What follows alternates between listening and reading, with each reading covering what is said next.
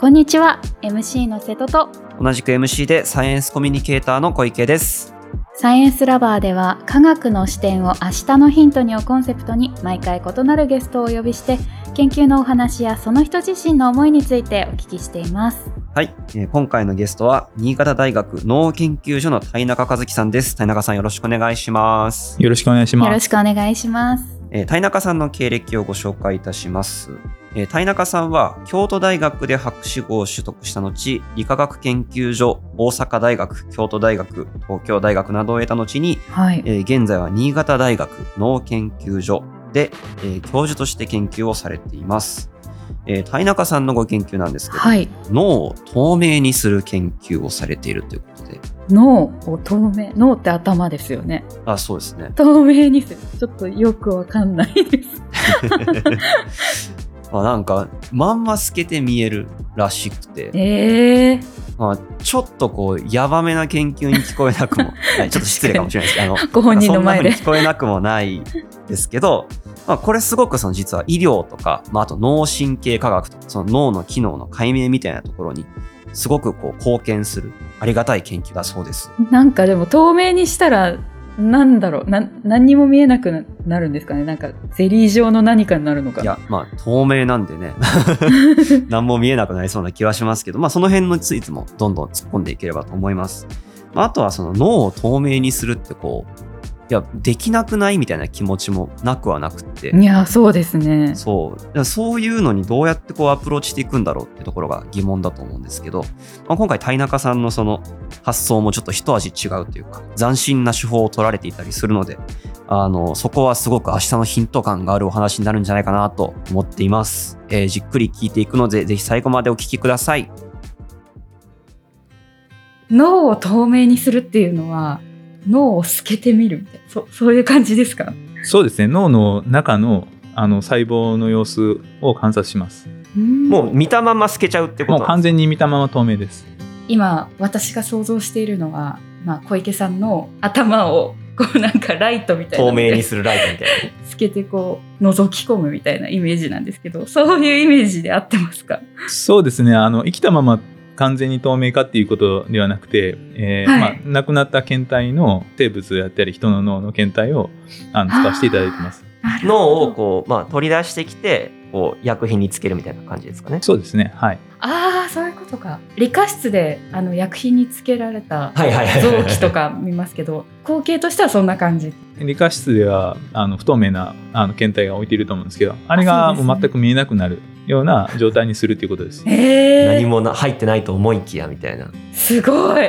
なんでこの透明にするっていうのが大切なんですか？やっぱり脳の中の細胞の様子であったり分子の様子であったりそういったものを全体であの観察したいっていう脳の中に存在する細胞を完全に残したまま透明にしてしまうとレーザー光っていうのは中を完全に通過しますのでそれを上からカメラで見ると、内部の構造っていうのが全て立体的に観察できる。そういった形になります。へえ全部透明にしちゃうっていうことなんですか？そうですね。まず手順として透明にする前にやっぱ染めないといけないので。血管が見たい場合は、まず先に血管だけ色付けすると。おーなるほどで、その上で他の色を全部抜いてしまう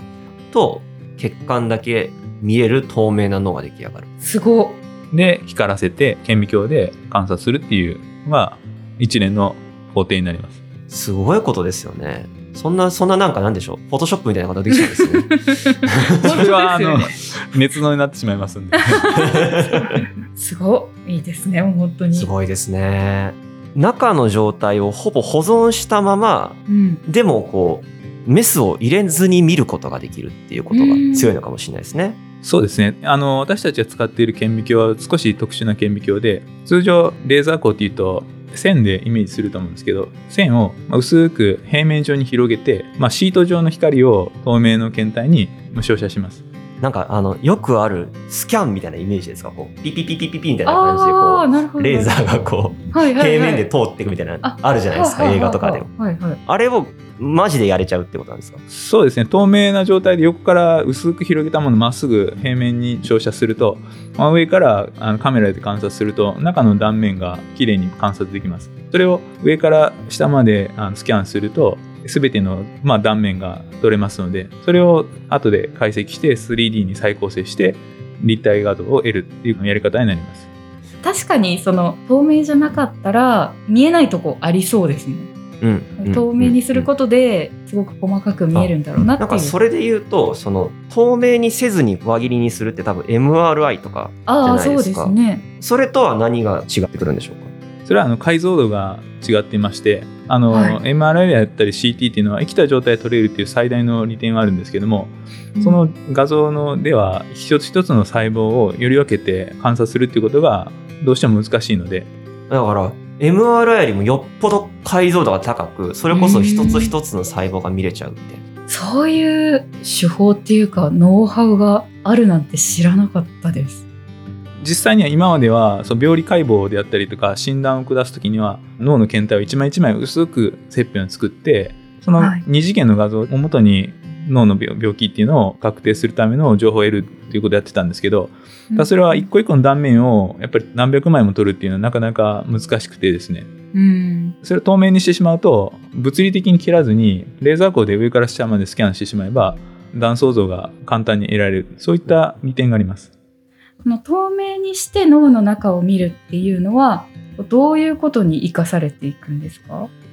例えば認知症などの研究に、えー大きく貢献することが考えております。ま認知症には最近分かってきたことなんですけど脳の血管特に細い血管がその認知症の病態に大きく関連していることが分かってきまして血管はどうしても立体的に入り組んで脳の中を走行してますからうんうん透明化してその立体構造を得るっていうことをやらないと二次元だとその構造っていうのをあの想像することは難しいのでそういった病気の理解にあの大きく貢献すると考えております。あだから脳をその立体のまま見るっていうのがすごい大事なことなんですね。これあの透明じゃないものの中を見るって、うんまあ、僕もその生物学の実験やってたんでわかるんですけどめっちゃ大変なんですよ。で具体的に言うとその白節切片っていうものを作ることがあって簡単に言うとめっちゃ薄切りにして顕微鏡で見る。でめっちゃ薄くするっていうのはねめちゃくちゃ難しいんですよ。いや大変ですよ。ね、あの、田中さんも多分白節切片ご存知というか、あの、だと思うんですけども、もう、これはやんなくていいということでしょう、白節切片。全体像をやっぱり見た上で細かいところも見るっていうのがこの研究の特徴になるかなと思ってます。医療の研究とかにすごく役立つノウハウとですね。そうですね。まあ、それこそそのさっきのその血管の立体的な位置の把握とかは、薄切りにしちゃうと多分難しいだろうなっていうのは思います。だって薄切りにしちゃってるんです。平面の情報なので、2D ですよね。それを後から多分重ね合わせるよりは、最初から立体で見た方が大きいっていうう。んうん透明にするっていうのは基本的にあの亡くなられた方のあの脳だっていうお話でしたけれども亡くなられた方の脳を見るっていうことにはどんな意義があるんでしょう？亡くなられた患者さんは未来の治療法開発のために、まあ、貴重なあのご検体を、まあ、提供くださっておりまして、まあ、その意思を受けて私たちはその病気の解明に取り組むっていう、まあ、使命があると感じております。例えば診断っていうのは臨床診断と病理診断と2つあるんですけども臨床上の診断っていうのはあくまでこういった病気かなっていう推定のもと下される診断であってその答え合わせっていうのはやはり最終的に亡くなられた患者さんの検体の病理像を得ることによってしか得ることができないんですけど、うん。そこにはその亡くなられた患者さんのこの病気になった原因のあの答えっていうのが、まあ、あると。でそういったものを希望にしてその原因の分子に対して新たなあの治療薬を開発したりとかそういったことが私たちのやるべき研究のアプローチとなっています。私たちの病気自体もより分かるっていうか、うん。診察に生きてくる可能性があるってことです。まあ、一部ちょっと例外があって、まあ、がんのようにこの摘出して観察することができる場合にはそのがんの臓器を生きた状態で取り切ってうん。診断することができて、まあ、そこはかなりあの信頼性高いんですけどがんでない組織をむやみに切るっていうことは基本的にできませんのでやっぱりその生きている間だとその中で何が起きているのかっていうことを知るには限界があるってことなんですよね。うんなんかやっぱそう考えるとその、まあ、せめて亡くなった後にそれがどういう状態だったかっていうことを知るのはすごい大事その未来のためにすごく大事。うん、そうですね。で、そのためにすごいこう、便利というか、すごい強力な手段っていうのが透明化なんじゃないかなってういう。ん、まあそういう研究もあるんですね。あまねくものに役立つノウハウの研究っていうのがうんうん。すごく大切ですね。例えば薬の作る時にじゃあ何を対象にした薬を作るんですかっていう問いは私たちが死んだ時にこの病理検体から私たちのこの体の中に答えがあるのでその分子を見つけることによってじゃあ何をどういう薬を作ればいいのかっていう指針が定まるのでそういっうんたところが一番大事なんではないかなと考えてます。田中さんに謝りたい。もうなんか最初の透明化っていうイメージがね。透明化脳を透明にするっていう なんだって思ってましたけど。まあ、個人的にはやっぱさっきのその切片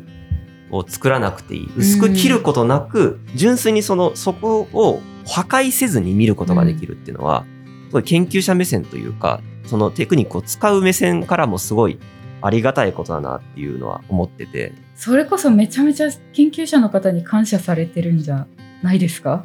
あたくさんの研究者の方と、まあ、研究させていただいてまして、うん。あの私はまあ化学の観点からなんで私自身が何か医学的な問いとか生物学上の問いに取り組んでるわけじゃないんですけど、まあ、いろんな先生方と組むことであのそれこそたくさんの勉強させていただいてそのおかげでかなりあの視野が広がったかなと考えてます。また違った科学ですね、これも。ちなみにその透明化技術なんですけど、今脳に絞ってお話ししてきましたが、脳以外にも透明にできるものがたくさんあるということだったと思うんですが、はい、もちろんあの人の脳に限らずマウスの脳だけじゃなくて、まあ、心臓、肝臓肺腎臓実質臓器は透明化することができますし、まあ、言ってしまえばマウス全身も、まあ、皮膚を剥かないといけないんですけどマウス全身透明化するっていうこともできますすごい。ちょっと想像しちゃいましたとんでよ。もないことですね。マウス以外にもあの私たちの研究ではないんですけどもカニとか、えー、とカブトムシとか植物も、まあ、透明にすることができることは分すかってますごい。植物嬉しいですね。そうか。じゃあ、あまねく生物とかの研究に生かされる。えっと、人間全身を透明にしろって言われたらなかなか難しいんですけどもあの、はい大きさにも制約が多少あるんですけども、まあ、大体のあの生きているものっていうのは頑張ればあの観察することができるんじゃないかなと考えてます。うんうんうん